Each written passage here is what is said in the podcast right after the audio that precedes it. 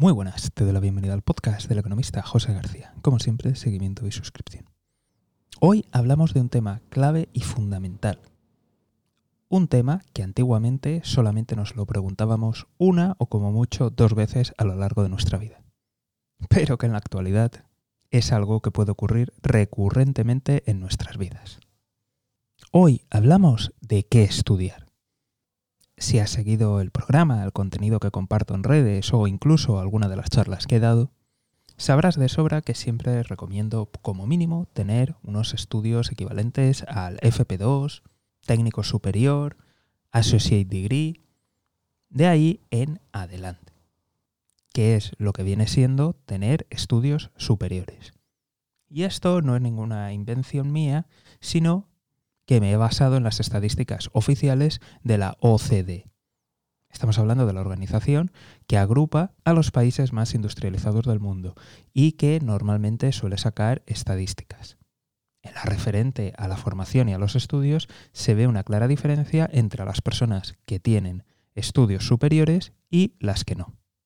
Te invito a echarle un ojo por ti mismo y a sacar tus propias conclusiones. En esta ocasión vamos a ir un pasito más allá y vamos a ver qué exactamente estudiamos, a qué área nos queremos enfocar. Sé que parece que esto va muy dirigido a la gente joven y que decide por primera vez cuál va a ser su carrera profesional, pero con las circunstancias económicas, los avances tecnológicos y las disrupciones que vivimos continuamente, estoy seguro que hay mucha gente a la que va a poder ayudar. Así que si este es tu caso o conoces a alguien que podría estar en esta situación, te invito a compartir el programa. En mi opinión, creo que hay tres factores, mejor dicho, tres pilares fundamentales para elegir qué estudiar. El primero de ellos es que te fijes en tu familia, en tus amigos y en tu entorno en general. ¿En qué trabajan? ¿A qué se dedican? Y en el caso de que no trabajen, ¿Qué han estudiado, en qué han trabajado. A este factor creo que lo podríamos resumir en contactos. Y verás, este es un factor clave por muchos motivos. El primero de ellos es que es gente cercana, gente con la que tienes confianza y a priori deberían de ser más sinceros contigo. De tal forma que cuando les preguntes por el sector en sí, deberían de darte una información más veraz y tener la confianza suficiente como para compartirte los entresijos. ¿A qué me refiero con todo esto? Existen industrias que son muy famosas, como por ejemplo las finanzas, que tienen una terrible reputación. Aquí no hay ningún problema porque es mundialmente conocido el mal ambiente que hay y las malas praxis. El problema viene de que hay otras industrias no tan famosas de las cuales no sabemos mucho o incluso aún peor, existen industrias y sectores muy muy famosas con muy muy buena reputación que te aseguro yo de primera mano que lo he vivido que es exactamente lo opuesto. De tal forma que uno de los primeros factores es informativo, lo cual te va a ayudar mucho a elegir qué estudiar. Después te puedes hacer un mapa de cómo entrar en esa industria y de cómo prosperar, ya que lo siento mucho, pero no estamos hablando de ningún influencer, de ningún youtuber e incluso de ningún profesor de alguna institución que te quiera vender, pues bueno, sus cursos, sus másters, sus programas formativos y en líneas generales, pues la verdad es que tienen muchos incentivos a mentir. Recientemente estaba viendo el vídeo de un conocidísimo colegio profesional en el que decían el maravilloso futuro y lo bien que iba todo y que claro, estaban respondiéndole dudas a los chavales que, que iban a salir ahora, que iban a terminar, porque muchos se preocupan del mercado laboral, pero claro, el mercado laboral ahora mismo les demanda muchos profesionales como ellos y tienen un futuro brillantísimo. Mentira, mienten como bellacos te aseguro que conozco a gente de ese colegio profesional y a gente que ha estudiado esa carrera que desde que terminó y hace años de ello no ha trabajado en la vida. A ver, no ha trabajado, seguro que habrá tenido algún trabajillo para sobrevivir, pero no ha trabajado en el sector ni de la categoría ni remotamente y me da a mí que a este paso no lo van a hacer en la vida. Ya tenemos motivos de la información y su calidad tenemos el motivo de hacerte tú una idea de la ruta que debes seguir para entrar en la industria y para intentar prosperar. Pero es que además también esta gente te puede decir cuál ha sido su realidad estudiando. Te voy a contar la historia que quizá ya conozcas, porque lo he comentado en algún otro programa y en algún otro podcast, de un amigo mío. Resulta que mi amigo decidió ir a estudiar a una conocidísima universidad europea. Resulta que en la ciudad, pues aproximadamente entre un 15 y un 20% de, de la población es negra, afro, afrodescendiente, en fin, ponerle el adjetivo que queráis. Además, la ciudad donde está esa universidad es súper abierta, súper cosmopolita, internacional, vamos, que hay gente de todo el mundo. Además, mi amigo también era extranjero y también era negro, afrodescendiente, en fin, poner la etiqueta que queráis.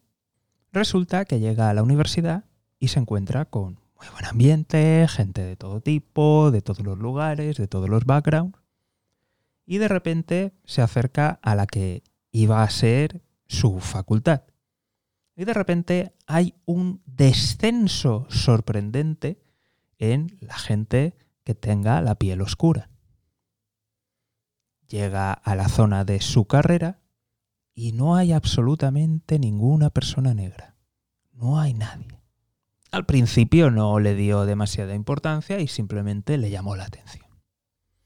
Comienzan las clases y sigue sin ver a ninguna persona negra en su carrera. Dieron una charla para nuevos alumnos y allí se encontró con otra persona negra. Menos mal. Esta persona negra, cuando llegó, se le acercó y le dijo, chaval, aquí te vas a sacar dos carreras. La carrera pi, perdonar que censure, y la carrera de ser negro. No hace falta que os explique lo que pasaba allí. Y no hace falta que os diga que mi amigo no acabó la carrera. O sea, en el primer año se cambió de universidad. existen, vamos a decirlo, existen muchas realidades de mierda en el mundo, en muchos lugares, que nos creemos que los derechos humanos, igualdad, nos creemos una serie de valores que por desgracia no son compartidos que por desgracia están en la teoría, pero no en la práctica. Y hablando claro, pasan muchas mierdas en muchos sitios, en muchas instituciones, en muchos lugares, que no salen en la prensa, que no es conocido, y como te he dicho, es que incluso hasta tienen buena prensa cuando es todo lo contrario lo que allí ocurre. Entonces, no solamente te voy a hablar de este hecho, de derechos humanos, de racismo, de xenofobia, de, discriminación. No. Eh, hay muchas realidades que nos afectan a todo el mundo y que no son conocidas y que debes conocer. Entonces, como no quiero entrar en problemas, te he nombrado solamente esta y que le ha pasado a un, amigo, pero existen muchas realidades que te pueden golpear de cosas que a lo mejor no tienes ni idea. A lo mejor no sabes determinadas realidades, pero que cualquier persona que esté en la industria, que haya pasado por allí, te lo puede decir y lo ve claro. Y hay muchas cosas de las que tú puedes aprender y puedes prepararte. Entonces, tener contacto con gente de verdad que está en la industria y gente con la que tienes algún tipo de cercanía o afinidad, pues te puede evitar muchísimos errores muchísima frustración, muchísimos dolores de cabeza y muchísimos problemas. También me gustaría añadir un cuarto motivo para analizar los contactos. Y es que verás, hay muchas industrias en las que es muy difícil meter cuchara, en la que es muy difícil empezar en las que es muy difícil progresar. Industrias que aunque pueda haber una demanda, ¿de acuerdo? Y matizo lo de puede haber una demanda, porque esto es algo que tienes que comprobar, pero incluso en esas hay veces que es muy difícil que alguien te dé una primera oportunidad. Así que, si tú miras los contactos, es posible que dentro de tus contactos haya alguien que pueda mover los hilos para darte esa primera oportunidad o para darte ese primer trabajo serio en la industria. E incluso esa primera oportunidad como manager, porque son puntos muy críticos. Entonces, muy importante fijarnos en los contactos. Vamos a hablar ahora del segundo pilar. Desde mi punto de vista, el segundo pilar fundamental es observar la demanda real. Y fíjate, como he dicho, observar la demanda real. Estoy cansado, harto de ver titulares de prensa que hablan, necesitamos tal tipo de profesional, escuchar a empresarios, bueno, empresarios hablando de necesitamos este tipo de profesionales, de gobiernos hablando de necesitamos tantos graduados, tenemos un déficit de tantos. Mira, a todos estos, panda de hijos de vuestra madre, ¿queréis pagar más? Seguro que así encontráis a la gente.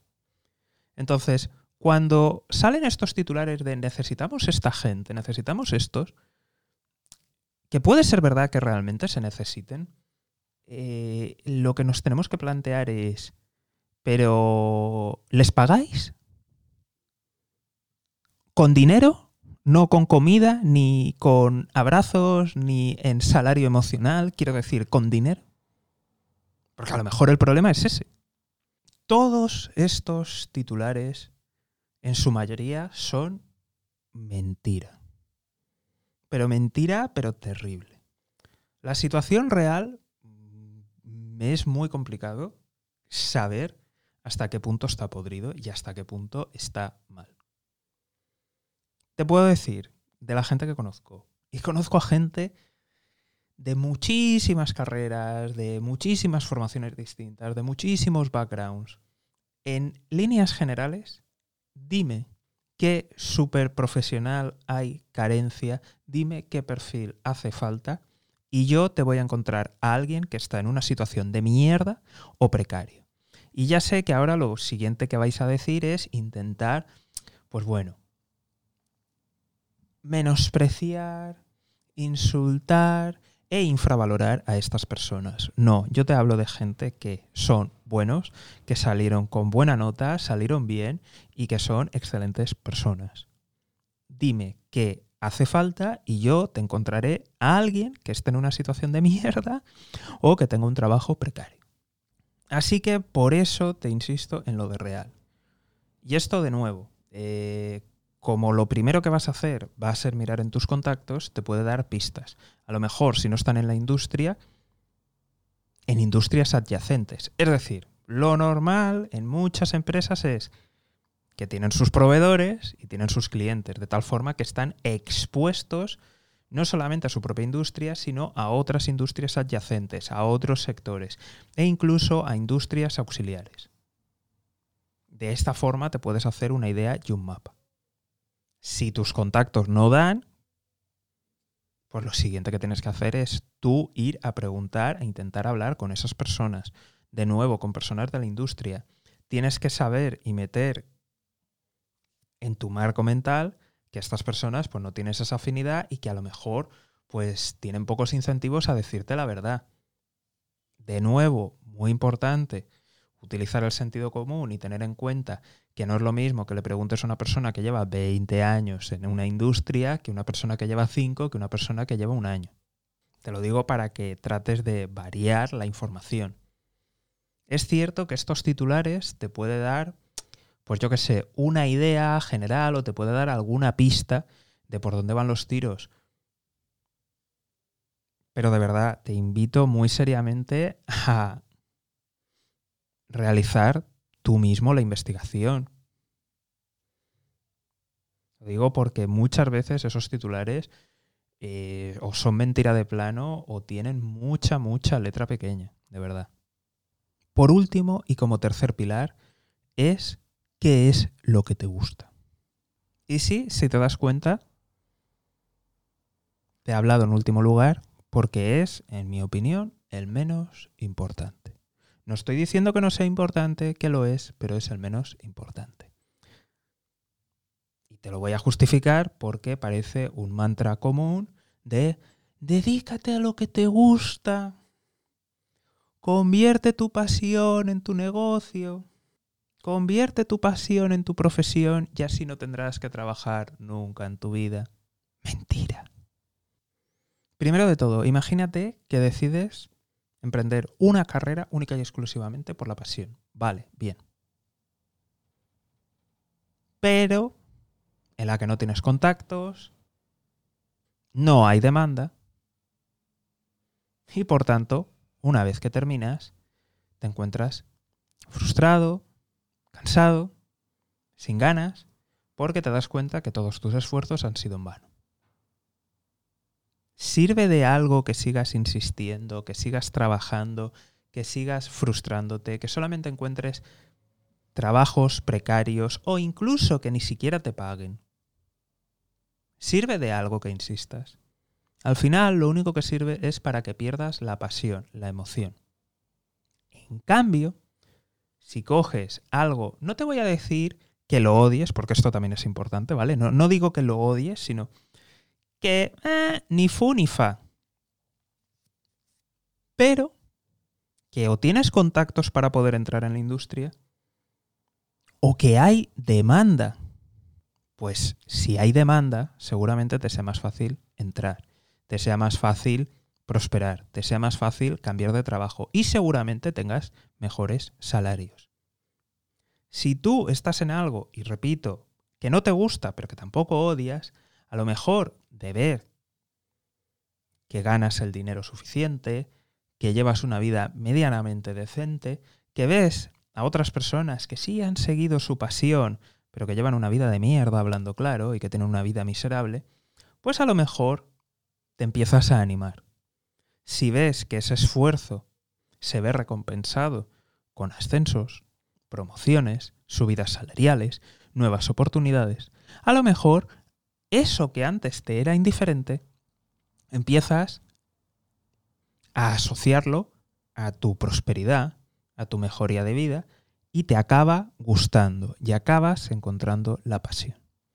Entonces, por eso lo he puesto en el último lugar, no estoy diciendo que sea importante, pero no es determinante, ya que puedes empezar algo con mucha, mucha pasión, que si no tienes los contactos o no hay la demanda, te va a llevar a la frustración y a perder esa pasión. Y en cambio, si haces algo que te es neutro, eh, tampoco es muy allá, pero ves que vas teniendo resultados, que vas mejorando, que vas teniendo un feedback positivo, se acabará convirtiendo en tu pasión. Así que de nuevo, y recapitulando, los tres pilares fundamentales, en mi opinión, que te recomiendo revisar, son, en primer lugar y más importante de todo, contactos. Familia, amigos, incluso tú mismo si ya has trabajado, has estudiado. ¿Dónde está tu experiencia? ¿Dónde están tus contactos? ¿Qué sabes? ¿Qué conoces? Eso te da una ventaja enorme, tanto para entrar en la industria, ganar experiencia, prosperar y sobre todo información. Segundo, ¿dónde hay demanda? Y esto lo he puesto en segundo lugar porque la realidad es que no vivimos en un mundo tan transparente ni tan abierto como nos hacen creer a veces, y donde tu posición de partida y la de tu familia son claves. Aún así, si encuentras y detectas una industria que realmente, y subrayo lo de realmente, está creciendo, hay demanda, aunque tú no tengas los contactos, es posible que te puedas labrar un futuro allí. Y en última instancia, hablamos de lo que te gusta hacer, de tu pasión. De nuevo, en tercer lugar, porque coger algo única y exclusivamente por pasión, en donde no tienes contactos y no hay demanda, te puede llevar a la frustración y a que pierdas esa pasión. Y de la misma forma, algo que te es neutro, que ni fu ni fa, pero donde tienes contactos y donde hay demanda, te puede permitir avanzar, prosperar y que poco a poco eso se acabe convirtiendo en tu pasión. Así que de tal forma tengas en cuenta estos tres pilares a la hora de tomar tu decisión. Y hasta aquí el programa de hoy. Si te ha parecido interesante o conoces a alguien que esté en esta situación, por favor, compártelo. Y si el capítulo os gusta o me lo pedís a través del formulario web, pues podemos hacer segundas partes, ya que tenemos que ver casos particulares, FP versus universidad, dónde estudiar, ejemplos y muchas otras cosas. Por último, y como siempre, seguimiento y suscripción. Nos vemos aquí en el podcast del economista José García. Un saludo y toda la suerte del mundo.